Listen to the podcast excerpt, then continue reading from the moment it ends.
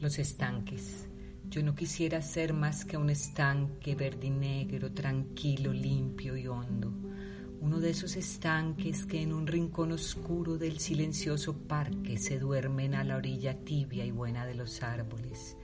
Ver mis aguas azules en la aurora y luego ensangrentarse en la monstruosa herida del ocaso.